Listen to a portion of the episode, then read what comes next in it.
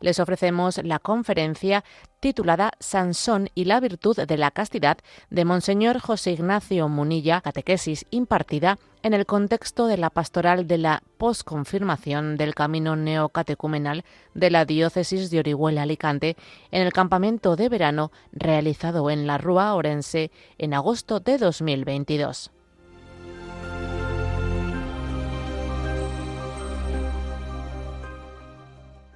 voy a introducir la figura de Sansón y los textos de la Sagrada Escritura en, los que se nos habla de él.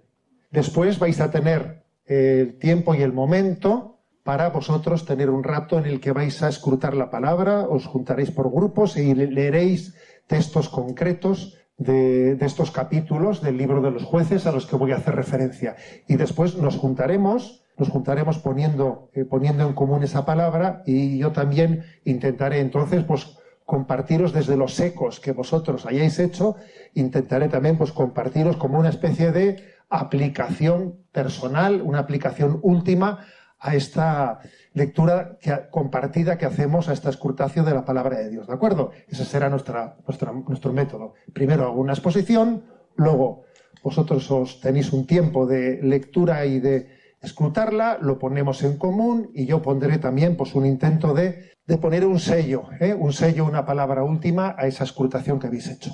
Bueno, la historia de Sansón la tenemos en cuatro capítulos del libro de los jueces, ¿de acuerdo? Del capítulo 13, 14, 15 y 16 del libro de los jueces. ¿eh? Cuatro capítulos del libro de los jueces. Allí comienza y termina. Cada uno de los capítulos tiene una temática así un poco particular. El primer capítulo es el capítulo 13, nos habla del nacimiento de Sansón, porque resulta que el pueblo de Israel estaba en una situación muy complicada. Estaba sometido por los filisteos, que eran un, pues, un pueblo enemigo, pagano, que tenía sometido a Israel y estaban ya 40 años sometiditos, ¿no? Estaban 40 años de esclavitud, 40 años de, penalidades en las, en las que sus enemigos les tenían sometidos. Y en esa situación, en esa situación en la que dice que porque Israel no había sido fiel, porque no había sido fiel al Señor, dice que Dios los entregó a los filisteos y tuvieron como 40 años de sometimiento. Pero Dios tuvo misericordia. Dios tuvo misericordia. Y entonces dijo, voy a salvarlos. Y entonces se acercó ¿eh? y a Manoh, un hijo de Israel, le dijo, te voy a dar un hijo, te daré un hijo para que a través de él Yahvé pueda llevar la salvación a Israel. Y como tantas otras ocasiones, para que quedase claro que ese era un don de Dios, pues eligió a un matrimonio que no podía tener hijos que tenían pues eh, la esterilidad, que sufrían la esterilidad, que no podían tener hijos, y en esa situación pues muy dura y difícil, les dice, mm, voy a, a través vuestro, llevaré la salvación ¿eh? a, Israel.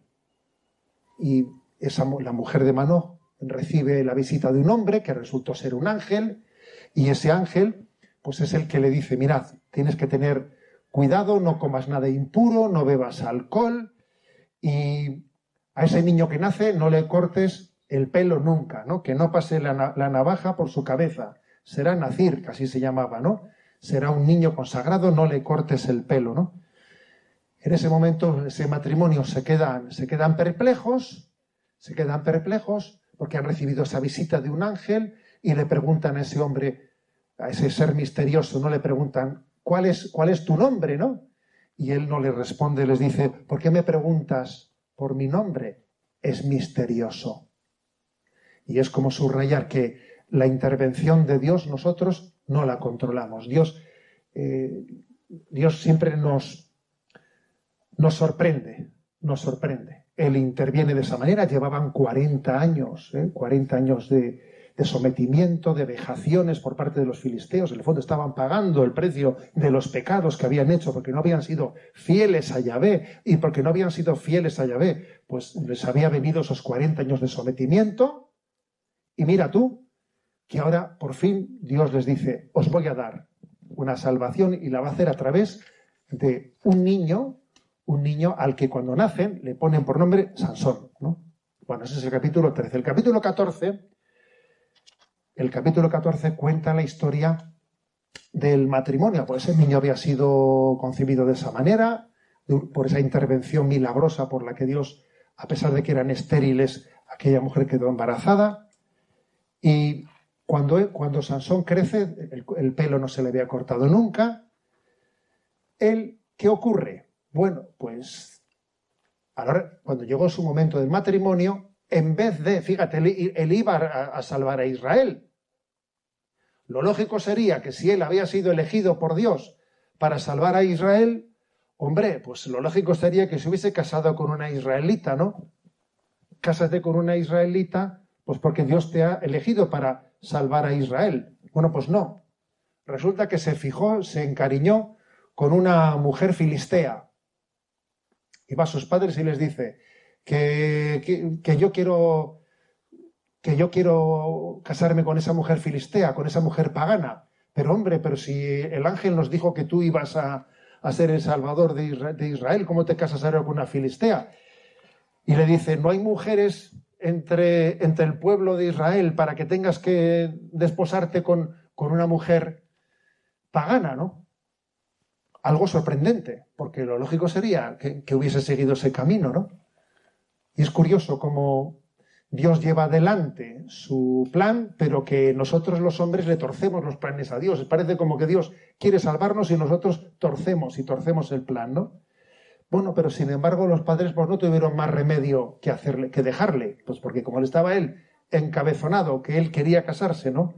Pues con una filistea, allá que se casó con, con, con ella. Pero es cierto que dice también el libro sagrado que, como dice el refrán castellano, ¿no? Que Dios escribe de derecho con líneas torcidas, dice también. El capítulo 14 de los jueces, que su padre y su madre, a pesar de que se disgustaron porque él, él se iba a casar una filistea, con una filistea, no eran conscientes de cómo Dios tenía un plan, un plan en el que, a pesar de ese error, del error que cometía Sansón de casarse con una filistea en vez de con una israelita, Dios sería capaz de hacer de esa situación un, camino por el que Dios salvaría a su, a su pueblo. ¿no? Creo que fue un desastre, ¿eh? fue un desastre de matrimonio. Si leéis el capítulo 14 vais a ver como esa mujer le traiciona, le traiciona a Sansón, le traiciona y finalmente además pues coge y toma como marido a otro y allí le deja colgado. La historia de Sansón es la historia de alguien que el corazón se le va, se le va rápidamente con, pues a través de, de las tentaciones de la carne, en vez de pensar y discernir cuál es la mujer que Dios ha pensado para mí, para que yo pueda ser santo y pueda seguir a Dios, lo que hace es encapricharse, encapricharse una y otra vez con una mujer por aquí, con otra mujer por allá, y su historia es una historia de sufrimiento, porque no está descubriendo la vocación de amor que Dios le tiene reservada, sino que a través de un enamoramiento fácil, por aquí y por allá, se encapricha con cualquiera y luego de ahí le vienen muchos sufrimientos, ¿no? Como podemos irlo viendo. Entonces allí, pues sigue el siguiente capítulo, ¿no? Y en el siguiente capítulo vemos rápidamente que él vuelve a pretender unirse a la mujer que la había abandonado, pero le dicen ni hablar, si quieres con una hermana suya, que entonces él, como está totalmente enrabietado y, y encaprichado porque esa mujer filistea la había abandonado y se había ido con otro, se venga y entonces lleva adelante una venganza y mata a un montón de filisteos. Y mató a un montón de filisteos como venganza porque esa mujer filistea le había sido infiel. Y pasamos al capítulo 16 y resulta que allí él todavía pues se junta con una prostituta. ¿eh? Se, va con, se va con una prostituta por intentar, ¿no? Pues eh, como su mujer no le había querido hacer caso, Pues ahí en Gaza se va con una prostituta, casi le matan, se escapa por los pelos, se enamora de otra mujer que también, también eh, pagana, que se llamaba Dalila. De esta parece que se enamora un poco más, pero también lo mismo, ¿no?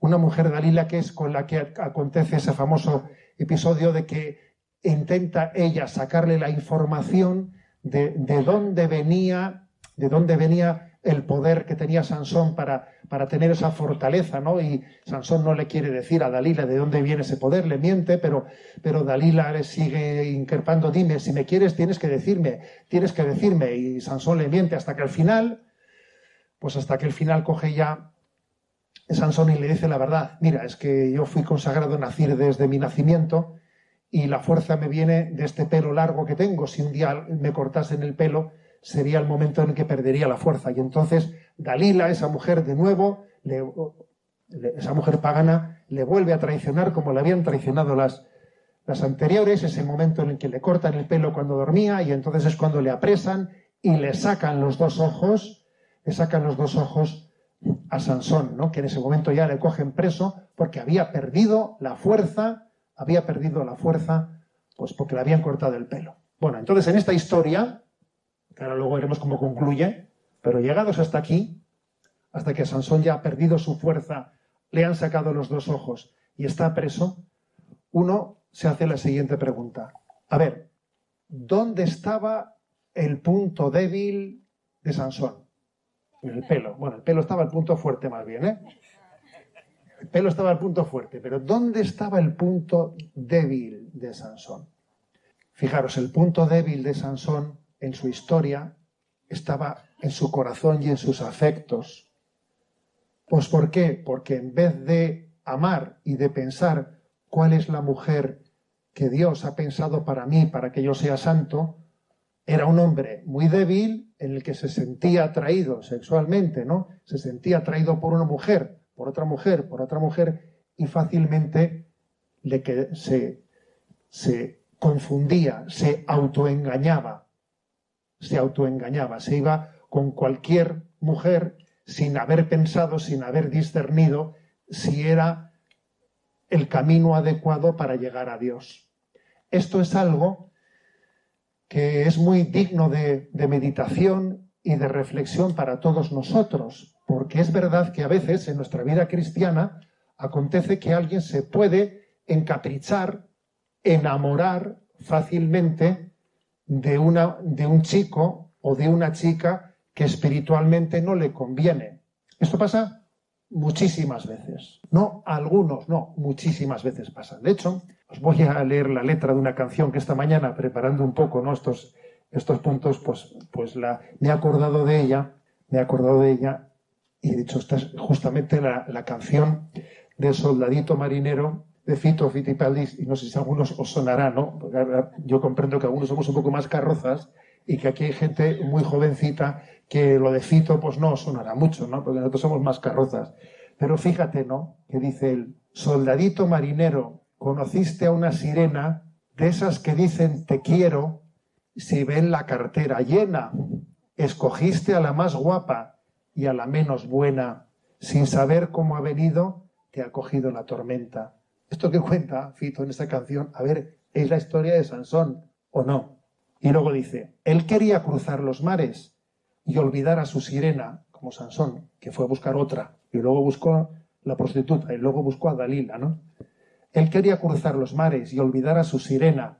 La verdad, no fue difícil cuando conoció a Mariela, la de Fito se llamaba Mariela, ¿eh? la de Sansón se llamaba Dalila. Que tenía los ojos verdes y un negocio entre las piernas. Hay que ver qué puntería, no te arrimas a una buena. ¿Eh? Dice la canción de Fito, hay que ver qué puntería, mira, no te arrimas a una buena. A ver, la historia de Sansón es esta, ¿eh? Esta es la, historia de Sansón. Pero, pero ¿qué puntería tienes? No te arrimas a una buena.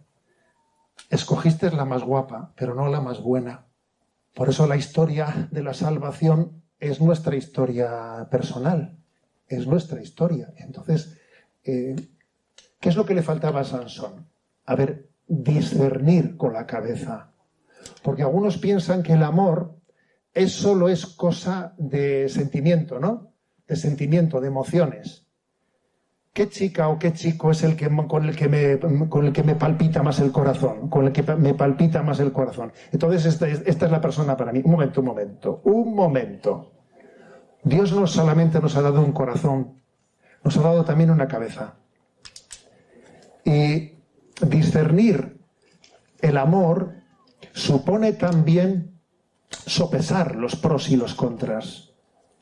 No vale decir, ay, es que me, he enamorado. Entonces, como me he enamorado, pues entonces ya, ah, lo siento, es que tengo que ser sincero con mis sentimientos, ¿no? Tengo que ser sincero. Entonces, si tengo que ser sincero con mis sentimientos, entonces ya, pues no puedo ya decir que no, porque tengo, me tengo que dejar llevar por mis sentimientos. Un momento. Tengo que ser no únicamente sincero con mis sentimientos, sino tengo que ver si mis sentimientos son verdaderos. Porque el amor tiene que ser no solo sincero, sino verdadero. Verdadero. Entonces lo que Sansón no hacía es esto precisamente. Le gustaba la primera, luego la prostituta, luego Dalila, y luego iba de flor en flor porque en cada sitio se estaba sintiendo atraído por aquí y por allá, pero, pero pecaba porque se dejaba arrastrar por la carne, por la atracción carnal, pero no discernía lo que Dios, aquel primer consejo que le dieron sus padres, pero ¿cómo te vas con esa filistea? Pero, pero si nos dijo el ángel que, que tú eras don de Dios para salvar a Israel, pero si es que lo lógico es que salves a Israel, pues uniéndote al pueblo de Israel, no, no, no uniéndote a una filistea. Luego es verdad que Dios pues, hizo el milagro padre para que finalmente salvase a Israel, ¿no? Pero claro, la verdad es que ¿eh? el, el giro fue bastante grande, ¿no? porque lo salvó matando por venganza a los filisteos que le habían traicionado ¿no? y a las mujeres que le habían traicionado. ¿no? Lo lógico hubiese sido otro plan, ¿no? Entonces, aquí hay una gran enseñanza para nosotros y es que el amor, el discernir el verdadero amor de nuestra vida, tiene que ser algo que esté sometido en el que nuestros sentimientos estén también integrados en un discernimiento. Hay que discernir, discernir si los sentimientos que uno tiene son conformes al camino de Dios o no son conformes al camino de Dios. Hoy en día existe una cultura de tipo romántico en la que al primer impulso, al primer impulso del, corazón, se le da toda la credibilidad, no se le discute nada y se dice que para ser sincero hay que seguir los impulsos de corazón. Y por ejemplo, os voy a contar una cosa que yo he conocido este verano ¿eh? y, que, ocurre así. Así, ¿no? Me dice, me dice pues una mujer, no, pues como su marido, con después de 15 años de matrimonio, pues resulta que sea que en el trabajo, pues que se enamoró de una persona, ay, se ha enamorado de ella, y le ha gustado y el que le dijo, mira, es que tengo que ser sincero eh, con mis sentimientos, es que ahora en este momento, pues es que ya me he dejado, ya no estoy enamorado de ti, resulta que ahora pues me he enamorado de esa persona que he conocido en el trabajo. Entonces, pues tengo que ser sincero con mis sentimientos y me tengo que ir y me voy con ella. Y estamos en una cultura que es eh, de tipo romántico, en la que parece que los sentimientos que tenemos son sentimientos que son sagrados, ¿no? Y no es verdad. Nuestros sentimientos están mezclados también con nuestra concupiscencia, con las heridas que el pecado ha dejado en nosotros. Y los sentimientos tienen que ser purificados y tienen que ser sometidos a un discernimiento, discernir si eso que he sentido ¿Es de Dios o no es de Dios? Podría ocurrir, os voy a decir una cosa, ¿eh? voy a poner un par de ejemplos. Podría ocurrirle a tu padre o a tu madre que un día se enamorase de una señora o un señor que a pesar de que esté estar casado, su corazón se enamorase de otro. ¿Eso podría ocurrir? Pues sí, pero nosotros somos dueños si en el primer momento yo me digo a mí mismo, quieto parado, quieto parado, que ese sentimiento que he sentido no es de Dios, porque no es conforme al designio y a la vocación que Dios me ha dado. Yo estoy casado, ese sentimiento no, no, puede ser bueno. Le podría ocurrir a un sacerdote, a un sacerdote que estoy hablando yo ahora con vosotros, ¿no? Que un sacerdote de repente un día tuviese un sentimiento con un deseo de irse con una chica. Claro que le podría ocurrir, pero para eso está él, para decir, quieto parado, que este sentimiento que he sentido no, no, puede venir de Dios, porque Dios a mí me ha dado una vocación, luego este sentimiento tengo que purificarlo y tengo que rechazarlo. Es decir, la gran lección que uno aprende viendo los errores de Sansón es la, es la de que nuestros sentimientos y la atracción que nosotros podemos sentir con un chico y una chica tienen que ser sometidos al discernimiento. ¿Esto es conforme al querer de Dios o no lo es? ¿Esto me va a hacer bien en mi vida o no me va a hacer bien? ¿Esta persona a mí me va a acercar a Dios o no me va a acercar a Dios? ¿Qué es lo previsible? ¿Qué es lo previsible? Que este chico o que esta chica sean alguien que a mí me ayude a ser más santo, a conocer más a Dios, o más bien en el ambiente en el que está, lo más probable es que, que ocurra lo contrario, que me arrastren a mí. Las personas que me quieren, que me aconsejan. Porque pasa una cosa, que cuando uno se medio enamora, suele estar un poquito ciego. Ese punto del primer enamoramiento suele cegar bastante y ahí suele costar bastante el pensar, el discernir. Y suele ser bueno fiarte de las personas que te conocen, que te pueden dar un consejo, que saben lo que te conviene, ¿no? Que en Sansón también se ve en el capítulo 13, el capítulo 14, mejor dicho, que sus padres le dicen, hijo, pero ¿cómo, eh? Que no te arrimas a una buena, ¿no? Como decía Alfito. Entonces, para poder, para poder discernir, es muy importante también abrirse al consejo de nuestros padres, de nuestros sacerdotes, de nuestros catequistas, de aquellos que nos quieren, de los amigos, de los amigos que nos ayudan a ser mejores, porque también la verdadera amistad es aquella que tira de nosotros para arriba. Voy a poner un ejemplo. Hay algunas, ¿eh? seguro que, alguno conoceréis algún caso como voy a plantear, ¿no? ¿Conocéis a algún chico, alguna chica que inició un noviazgo, una relación con un chico, con una chica, y que lo primero que ocurrió fue que eso le alejó de sus amigos, que eso le alejó de su comunidad, que eso le alejó. ¿Conocéis alguno? Un montón.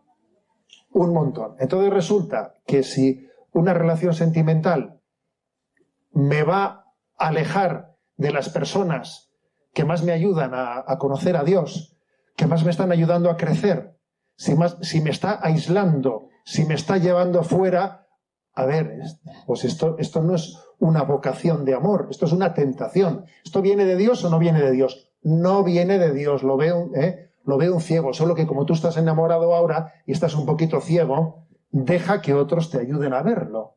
Deja que otros te digan, por ahí no vas bien te estás alejando de la realidad. Es curioso, ¿no? Es curioso que, la historia se repita, ¿no? Y además, eh, ver cómo Sansón metió la pata una vez, y después la segunda, y después va con la prostituta, y después se enamora de Dalila, y le traiciona la primera, le traiciona la segunda, la tercera, la tercera. ¿Sabéis por qué? Porque cuando no hemos aprendido a amar, amar, el hombre mendiga afectividad. Y cuando uno está mendigando afectividad del primero o la primera que pase por delante, fácilmente se está equivocando. Y la primera le traiciona, la segunda también, la tercera también, la cuarta también. Os voy a dar una estadística que está absolutamente comprobada. ¿eh? Hay un tanto por ciento de divorcios, por desgracia, hoy en día muy grandes. De las personas divorciadas, que casi, casi son el 50%, ¿eh? casi son el 50%. De las personas divorciadas que se casan por segunda vez, que es el segundo matrimonio, ¿vosotros qué diríais? Hombre, que como ya se divorciaron la primera y aprendieron la experiencia de la anterior, la segunda vez ya no meterán la pata y ya se divorciarán mucho menos, ¿no? ¿Pensáis eso? Pues al revés. Los que se casan por segunda vez tienen un índice de divorcio todavía más grande que los que se casaron por, por primera vez. Ese ya no es el 50, es el 65. Y los que se casan por tercera vez, ¿qué pensáis? Hombre, si se casan por tercera vez, ya con la experiencia que han adquirido del primero y la segunda, no volverán a meter la pata, ¿no? Y a la tercera se casarán mucho. ¿Pensáis eso? Pues no. Al revés. Según la estadística, los que se casan por tercera vez todavía se divorcian bastante más, llegan al setenta y pico por ciento. Y así seguimos adelante. Es decir, con mucha frecuencia ocurre, ocurre que es que cuando no hemos aprendido a amar, si no aprendemos a amar, tenemos un drama muy grande y es que estamos intentando compensar con la afectividad que alguien me dé y me estoy intentando tapar el agujero que yo tengo en mi corazón con la afectividad que alguien me dé. Pero no es lo mismo amar que mendigar afectividad. Y en este mundo se sufre mucho porque no se sabe amar, porque no hemos dejado que Jesucristo eduque nuestro corazón aprendiendo a amar. Y entonces el que no sabe amar y además no es capaz de descubrir las heridas que tiene dentro de su corazón, porque tenemos heridas afectivas, fruto de la historia que ha pasado en nuestra familia y en tantos otros lugares, estamos llenos de heridas y todas esas heridas lo que están ocasionando es que todavía metamos más fácilmente la pata, porque en esas heridas a veces respiramos por las heridas que tenemos. En vez de respirar por los pulmones, respiramos por las heridas, ¿no? Las heridas de que nos han traicionado y entonces como me traicionaron yo tengo una especie de despecho que necesito que otro, por ejemplo, ocurre a veces, ¿no? Con, las primeras experiencias de, de, los, de los adolescentes que se enrollan, que es muy típico que una joven tiene su primer rollo, un chico le traiciona, la usa y, como le pasó a Sansón, ¿no? La usa y luego pasa de ella y ella, con esa herida tan grande que le han hecho, entonces, si no es humilde, dice, ah, sí, pues yo ahora voy a yo también ser fuerte, voy a hacer yo lo mismo, voy a tener la relación con un siguiente chico y ahora seré yo el que le mande, el que le utilice y le mande a freír espárragos. Y entonces resulta que en vez de sanar tu herida, lo que haces es respirar por tu herida y repetir con los demás lo que otros han hecho contigo. La herida que hicieron contigo la repites tú con los demás. Con lo cual las heridas se van multiplicando y multiplicando las heridas. Y claro, al final todo el mundo está sufriendo y nadie tiene el gozo de amar, de amar en fidelidad, de amar en verdadera entrega. Y no podemos ni imaginar lo que se sufre por esto. La gente se traiciona unos a otros. No se sabe amar con fidelidad. Hay muchas parejas que no tienen la seguridad de que el otro no vaya a ser fiel. Es que oh, seguro que me estará poniendo los cuernos, seguro que no sé qué. Si uno, si uno tiene que vivir así, con la inseguridad de que el otro le está poniendo los cuernos, vamos, así no hay quien viva. Así es imposible tener confianza. No se puede tener confianza si no se ha sido educado en el verdadero amor, ¿no? Entonces la historia de Sansón es esta. Es una gran enseñanza. ¿Cuál era el punto débil de Sansón? Pues el punto débil de Sansón era un corazón que no había aprendido a amar. Entonces se agarraba efectivamente a la primera que pasaba por delante. Se sentía atraído por la carne, pues no buscaba la más buena, sino la más guapa. No estoy diciendo que las guapas no tengan que ser buenas, ¿eh? A ver, no estoy diciendo eso, ¿eh? Pero ya me entendéis todos. Curiosamente se nos va el, ojo a la guapa y no a la buena. Eso fue un drama de Sansón. ¿eh? Y ese drama se repite en la historia y muchas personas están sufriendo, sufriendo por ello, ¿no? Porque no han aprendido a amar. Entonces yo creo que en este campamento una de las finalidades de este campamento es darnos criterios para aprender a amar y descubrir de dónde vienen esas heridas. Después, ¿eh? después espero también que podamos hablar un poco de esto en la intervención última. Cómo descubrir esas heridas, cómo aprender a sanarlas. Esas heridas que nos impiden amar con un amor maduro, ¿no? Y no dejarnos manipular por la mera atracción que uno sienta, ¿no? Por la mera atracción. Bueno, voy a concluir diciendo, porque me he quedado me he quedado en el momento más duro, cuando a Sansón, pues porque de nuevo Dalila le engañó, otra vez más, ¿no? Otra vez que, otra que le engañó, le sacó la información, le cortaron el pelo, se quedó sin fuerzas, le sacaron los dos ojos. Fíjate lo que es Sansón, aquel que había sido tan fuerte, ¿no? El hombre más fuerte del mundo, ahora visto como un pelele, ciego, sujeto a unas cadenas, pero Dios tenía, mira, Dios le purificó. En ese momento, en esos meses, aunque esto no lo cuenta la Sagrada Escritura, pero es fácil entender que en esos meses en los que estaba preso, que le utilizaban como monito de feria, mira, mira, sácale, sácale a Sansón aquel que mató tantos filisteos, ¿no? Que mató con una quijada de un burro, mató a mil filisteos, sácalo aquí y nos vamos a reír de él. Y hacían una fiesta y le sacaban con un monito de feria y allí atado todo ese tiempo él lo vivió como una purificación, una purificación en la que él sin duda alguna le pediría perdón a Dios por haber sido tan carnal, por haber sido tan impuro, por haber sido tan tonto, por no haber tenido capacidad de discernimiento, por haberse dejado llevar de los afectos, por no haber hecho caso a sus padres que le dijeron, pero ¿cómo te vas con esa? Él habría tenido tiempo de, purificarse, de pedir perdón, de darse cuenta de los errores de su vida. Y estando ciego, fíjate, estando ciego, poco a poco fue iluminado por Dios. Porque es curioso que antes tenía vista, estaba ciego. Y ahora que se había quedado ciego, empieza a ver, empieza a descubrir la, la luz de Dios, ¿no? Y a darse cuenta de los errores que había cometido en su vida. Porque hay una vista que no es la del cuerpo, es la del alma.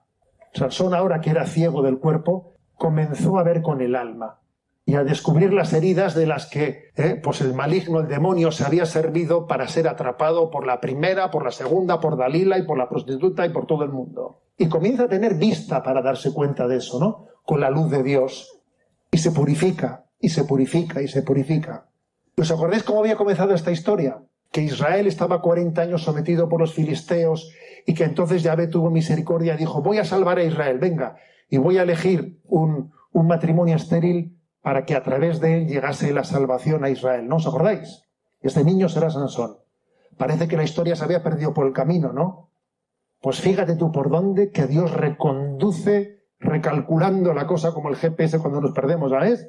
Recalcula la historia y vuelve aquí y ese Sansón que está que está allí atado por cadenas, con los ojos ciegos, le sacan como el monito de feria para reírse de él en la fiesta con tres mil filisteos y allí como le había ido creciendo el pelo en prisión, le, le habían vuelto las fuerzas y en aquel momento empujó con sus dos manos las columnas de aquel gran templo en el que estaban, se derrumbó y allí murieron todos los filisteos, eh, todos los filisteos enemigos de Israel, y el mismo Sansón también quedó aplastado por las piedras y murió, ¿no?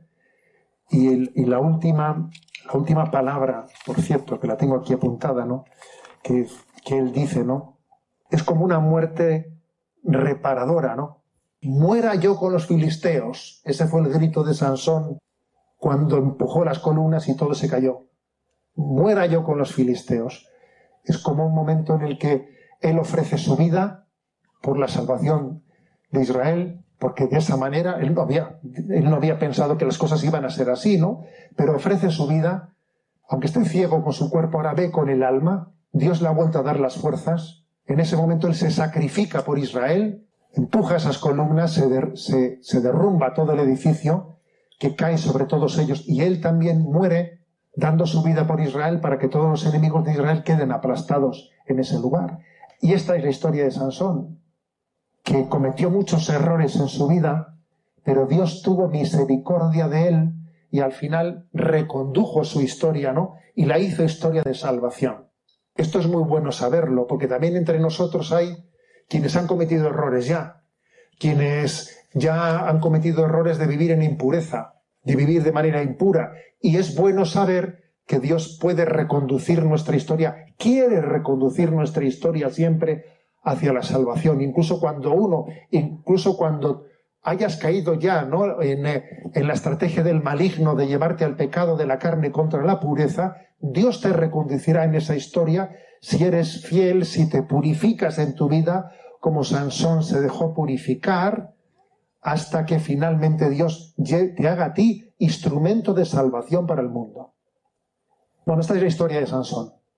Eh, y es una historia que es luminosa para nosotros porque os voy a decir una cosa. A veces también en esta vida se aprende de saber lo que uno no tiene que hacer. Porque esto es así. O sea, en esta vida se aprende de los santos, se aprende, voy a imitar su vida. Y también se aprende de esto que este error tengo que aprenderlo para no repetirlo. Porque es que el demonio es bastante previsible y se suele repetir. El demonio se repite bastante, ¿eh? Muy original no suele ser el demonio. Porque después de dos mil años de historia es que ya las formas de tentar al hombre son previsibles. El demonio es previsible. Aquí estamos aquí ciento, ¿eh? ¿Cuánto estamos aquí? 150, 160 estamos aquí. Adolescentes. Es previsible que cuando vosotros crezcáis os comencéis a enamorar de una persona y otra persona que no me conviene y no es buena para mi alma y en el fondo es una tentación para alejarme del camino de Dios, ¿eso es previsible que ocurra? ¿Sí o no? Sí, es previsible. Eso va a ocurrir. Entonces yo, a ver, tengo que tener en cuenta que esa, que esa estrategia yo tengo que tenerla aprendida, la tengo que tener aprendida porque le pasó a Sansón. Y si a Sansón le, le pasó para que yo aprenda la lección. Lo que no puede ser es que yo no aprenda del mal ajeno, que no aprenda también de la historia de los santos, que los santos han cometido errores, ¿eh? Y de un santo se puede aprender de todo. De lo que hizo mal, que yo debo de aprender para no repetirlo, y de lo que hizo bien para convertirse. De un santo se aprovecha todo. Eso es como dicen que es como el cerdo, ¿no? Que el cerdo se puede comer todas las partes del cerdo. Pues lo mismo pasa con el santo, que se puede hacer de todo. Desde las morcillas hasta, hasta el jamón jamugo, ¿sabes? O sea, todo es aprovechable. También los pecados de Sansón son una lección para nosotros. Porque es previsible que su historia va a acontecer también de otra manera, pero no tan, no tan diferente, ¿sabes? Va a acontecer en nosotros. Bueno, os invito, pues, ¿eh? a que tengamos ahora un rato de escuchar la palabra. Ahora nos explicará un poquito cómo hacerlo. Os voy a decir que gloria a Dios ¿eh? por este escrute de la palabra que hemos realizado después de haber presentado la figura de Sansón. Obviamente, ¿no? Pues vuestro escrute, vuestro sacar aquí, ver cómo os habéis sentido interpelados por esa figura, obviamente esto tenía que quedar, pues, en la intimidad ¿no? de este grupo y no podía salir, pues igual en la grabación que estamos haciendo, ¿no? Pero por otra parte, un poco de pena me da para los que vayan a ver un poco, ¿no? Pues estas palabras, me da un poco de pena el que igual ellos no, no hayan sido testigos de hasta qué punto la palabra de Dios es capaz de, de retratarnos interiormente, ¿no? De sacar nuestra vida. Algunos piensan que la palabra de Dios es una teoría, un rollo, ¿no? Y que mi vida va por otro lado. Y ese escrute de la palabra que, hemos realizado es un testimonio bien vivo de que es que la palabra, la palabra de Dios viene a, retratar nuestra vida, a encaminar nuestra vida. No es un espejo en el, que, en el que nos conocemos a nosotros mismos. Es que uno sin la palabra de Dios no se entiende a sí mismo. Es un enigma, ¿no? Un enigma que a la luz de la palabra de Dios de repente te, te entiendes, te comprendes, se iluminan muchas cosas, ¿no? Por eso es tan importante dar testimonio. ¿eh? Bueno, pues dicho esto, yo según os escuchaba, he pensado, ¿qué voy a decir cuando recoja un poco todos estos testimonios tan potentes, no? Pues os voy a compartir algo que yo recuerdo que en su tiempo a mí me hizo un bien muy grande, ¿de acuerdo? O sea, porque creo, creo que, que las cosas que nos han iluminado sirven para todos los demás. Sansón vivió desnortado, ¿no? La historia de Sansón se desnortó se desnortó y fundamentalmente por las heridas que él tenía y por el desorden de la vida de la sexualidad y de la afectividad. Se desnortó. Alguno podría decir, bueno, ¿qué le pasó a Sansón para desnortarse de esa manera? Es que él igual tenía una, una, especie de falta de fuerza de voluntad, tenía que haber tenido más señorío, más dominio de sí mismo. Sí, bueno, sí, eso siempre es necesario, siempre es bueno. Pero hay algo previo que creo que es absolutamente necesario para poder entender bien nuestra vida, ¿no? Y reconducir nuestra vida después de los errores que hemos podido cometer, ¿no? ¿Sabéis cuál es? Comprender el sentido. Es que si uno no, ha descubierto el sentido, el sentido de la, de la vida, de la sexualidad, si nunca, nos han, si nunca nos han explicado el sentido de la sexualidad integrada en la vocación al amor que Dios nos ha dado, es que entonces esto no hay quien lo entienda. Es que a veces Quizás a Sansón lo que no le explicaron fue también eso. Primero que tendría muchas heridas y muchos malos rollos. Pero es que a veces tampoco hoy en día no nos han explicado el sentido de la sexualidad visto desde el plan de Dios, integrado en la vocación al amor que Dios nos da a cada uno. Entonces, de una manera breve y concisa, me dispongo a, a explicaros esto. ¿Cuál es el sentido de la sexualidad tal y como Dios la creó en esa vocación al amor que tenemos todos? Y creo que se explica por un triple, ¿eh? por tres afirmaciones. Hay un triple sentido de la sexualidad desde el plan de Dios. En primer lugar, voy directamente al grano, ¿eh? en primer lugar, la sexualidad forma parte de la identidad que Dios nos ha dado. Dios nos ha creado y la creación de Dios es maravillosa y vio Dios que era bueno. Dios no hace basura, repito, Dios no hace basura y vio Dios que era bueno y Dios ha creado en ti algo maravilloso. Y ese algo maravilloso que Dios ha creado en ti forma parte de tu ser mujer o tu ser hombre, de lo cual debes de estar enamorado. Porque creo que esta crisis que tiene nuestra sociedad nos está llevando también a una especie de crisis de identidad en la que no hemos descubierto nuestra masculinidad y nuestra feminidad.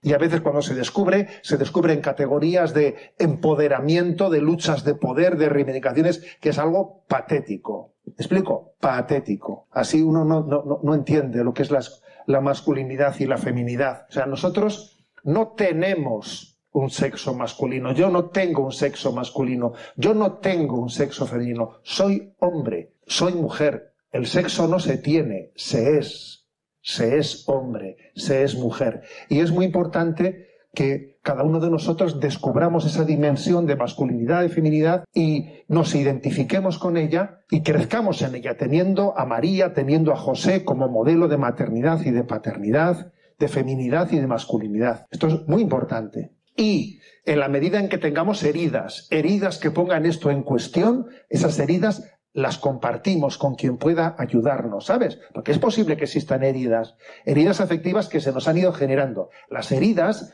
son para ser sanadas, pero lo que no se puede es respirar desde las heridas, convertir las heridas en pulmones. Claro, si tú conviertes las heridas en pulmones, como está haciendo hoy en día la ideología, la ideología LGTB, etcétera, entonces estamos perdidos. Las heridas no pueden ser pulmones, las heridas son heridas que tienen que ser acompañadas para ser sanadas.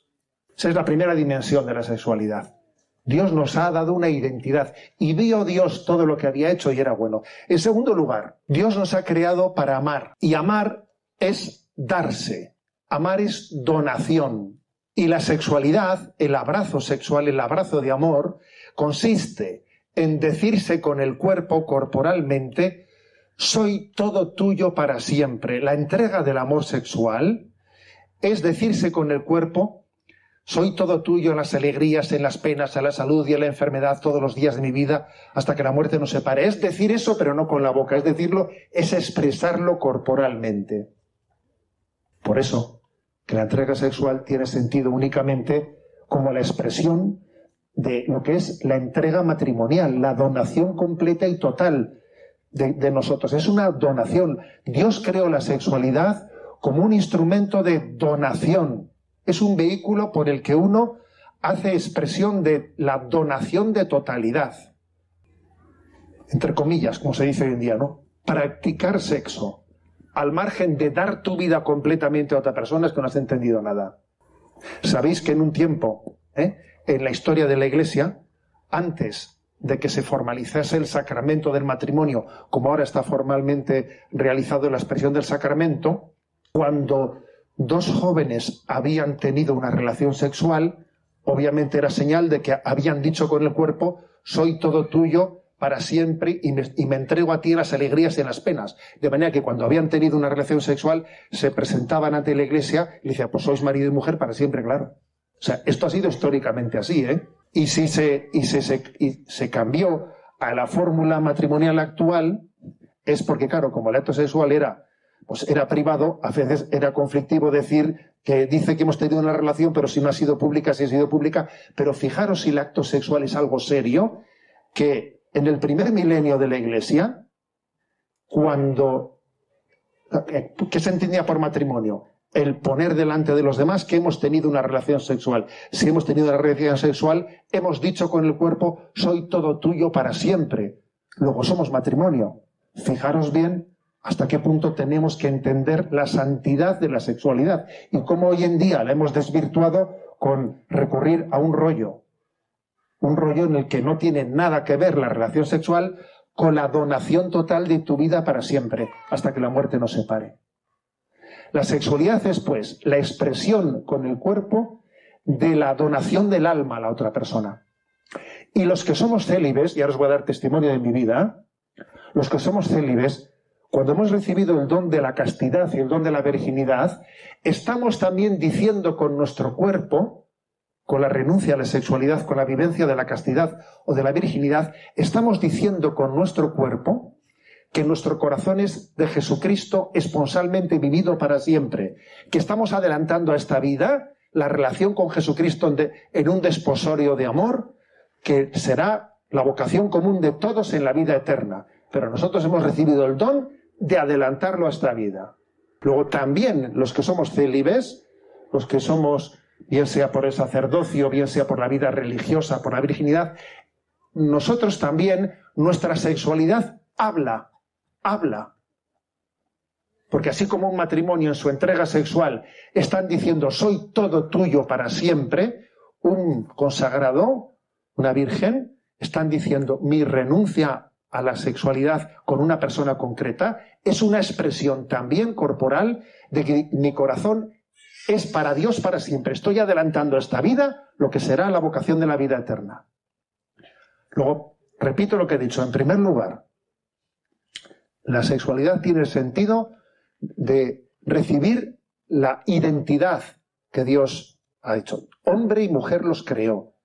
Y sentirte orgulloso, sentirte hombre, sentirte mujer, masculino, femenino y profundizar en esa vocación es importantísimo. En segundo lugar, discernir, discernir yo cómo tengo que dar la vida, de qué manera estoy llamado a entregar la vida, a donar la vida, y cuando discierna esa, esa, esa vocación, si es con el matrimonio, si es con la vida consagrada, a veces aceptando una soltería, que yo en principio no pensaba que iba a ser esa mi vocación, pero veo que de facto Dios me ha llevado a una soltería, cuando yo discierna la forma en la que Dios me quiere entregarme, saludamos al tren que pasa, ¿eh?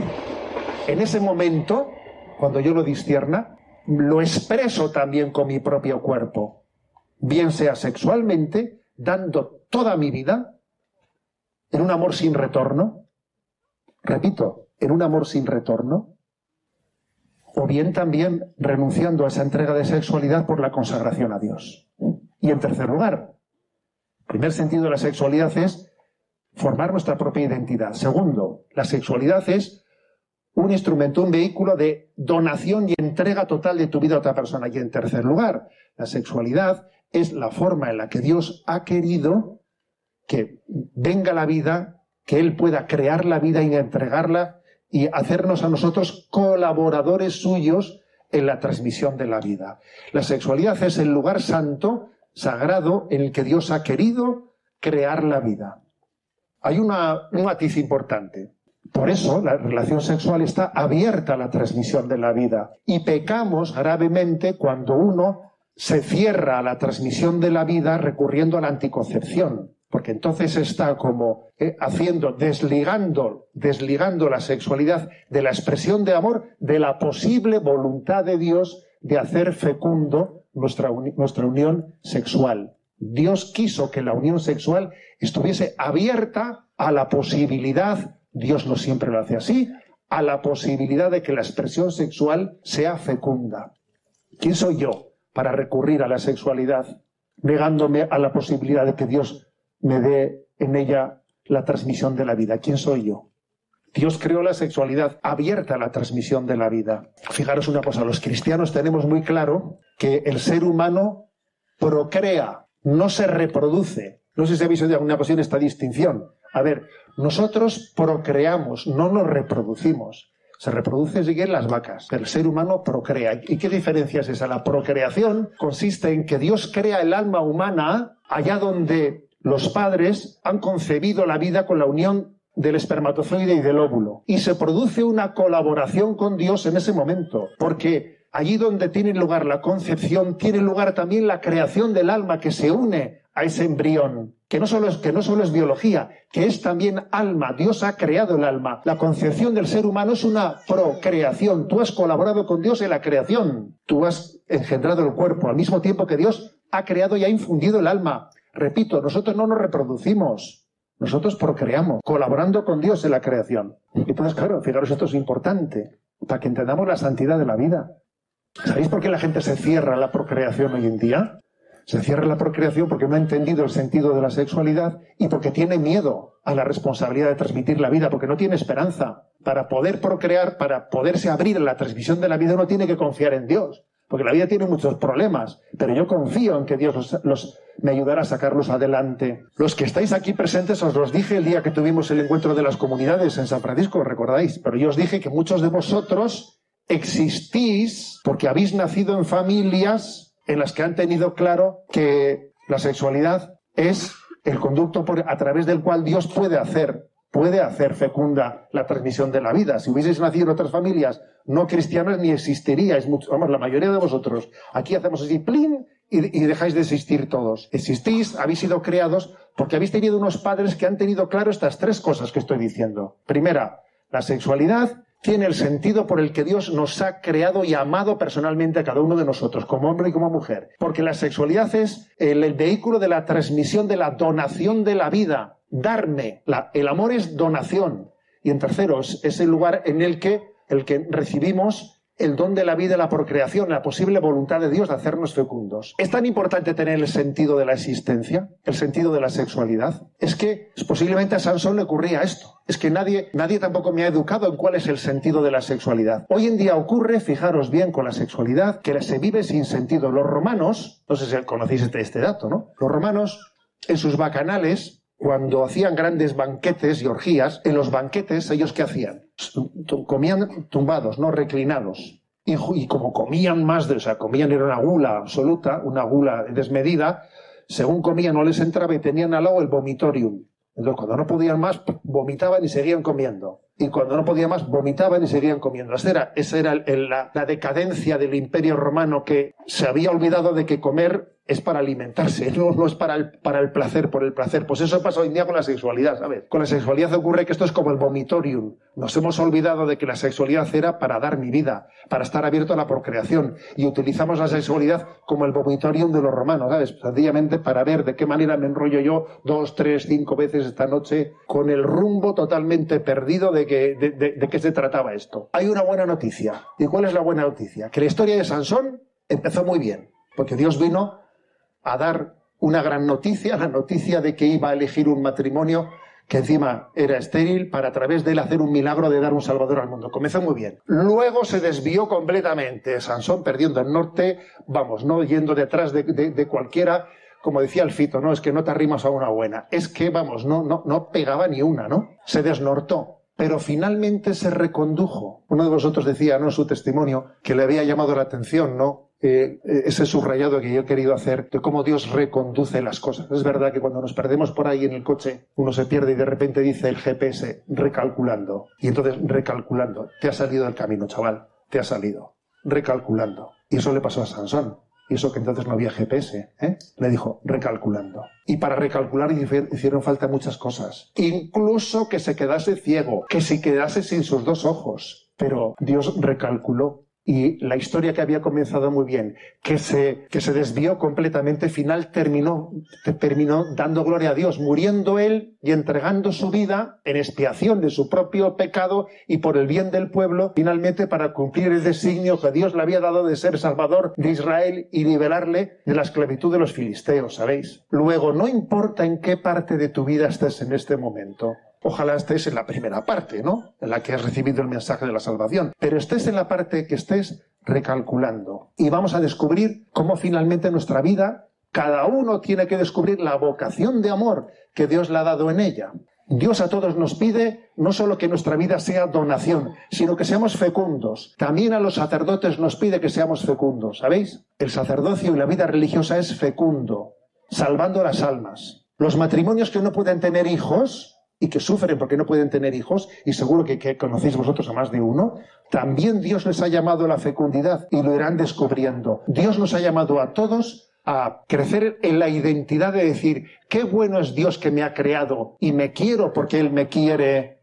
Y Dios me ha llamado a dar la vida y Dios me ha llamado a ser fecundo y cada uno tenemos que descubrir cuál es el camino, cuál es el lugar, la vocación y el modo donde Dios me quiere llevar a realizar esa vocación al amor para la que todos hemos sido creados. Vamos a pedirle, ¿no? Pues a Sansón que en este, y a la, y a la Madre Iglesia, y a todos los jueces, y a todos los profetas, ¿no? De, del antiguo Israel, y también, ¿no? A los profetas del nuevo Israel, porque, porque creo que cada uno tiene que descubrir dónde hay profetas alrededor suyo que le ayuden a entender lo que Dios quiere de nosotros. Busca a tu alrededor, busca profetas, busca a quien te ayude a entender la, el sentido de tu vida.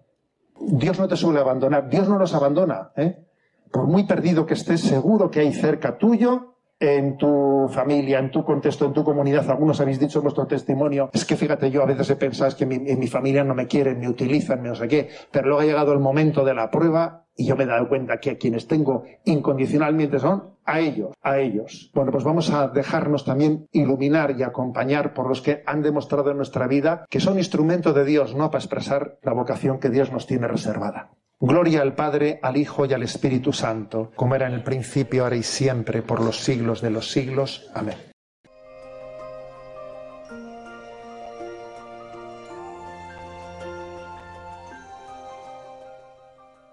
Finaliza así, queridos oyentes de Radio María, la conferencia titulada Sansón y la virtud de la castidad de Monseñor José Ignacio Munilla.